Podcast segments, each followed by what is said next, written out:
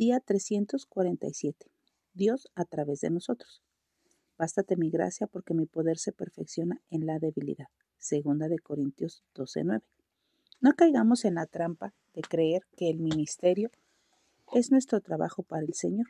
La verdad es que ni siquiera podemos vivir cristianamente por nuestra cuenta, menos aún influir en el reino de Dios. Aunque quisiéramos dar auténtica honra al Señor en nuestras propias fuerzas, seguiremos volviendo a los malos hábitos, sin alcanzar todo lo que Dios tiene para nosotros. Si nos sentimos totalmente impotentes para cambiar nuestros corazones y las situaciones que vivimos, ¿cómo podemos esperar cambiar el corazón y la situación de alguien más? La buena noticia es que no fuimos creados para vivir la vida cristiana ni ministrar a otros en nuestras propias fuerzas.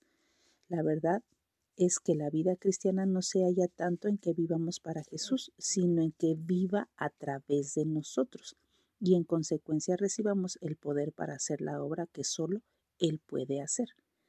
Dios nos ha elegido para el servicio a fin de que Él pueda hacer brillar su poder a través de nuestra vida, de modo que cuando la obra se logra, las personas no nos miren a nosotros, sino al Señor por tanto, no nos desesperemos respecto a nuestras insuficiencias, más bien, sometámonos a Él y regocijémonos en que la gloria de Dios brille por medio de nosotros.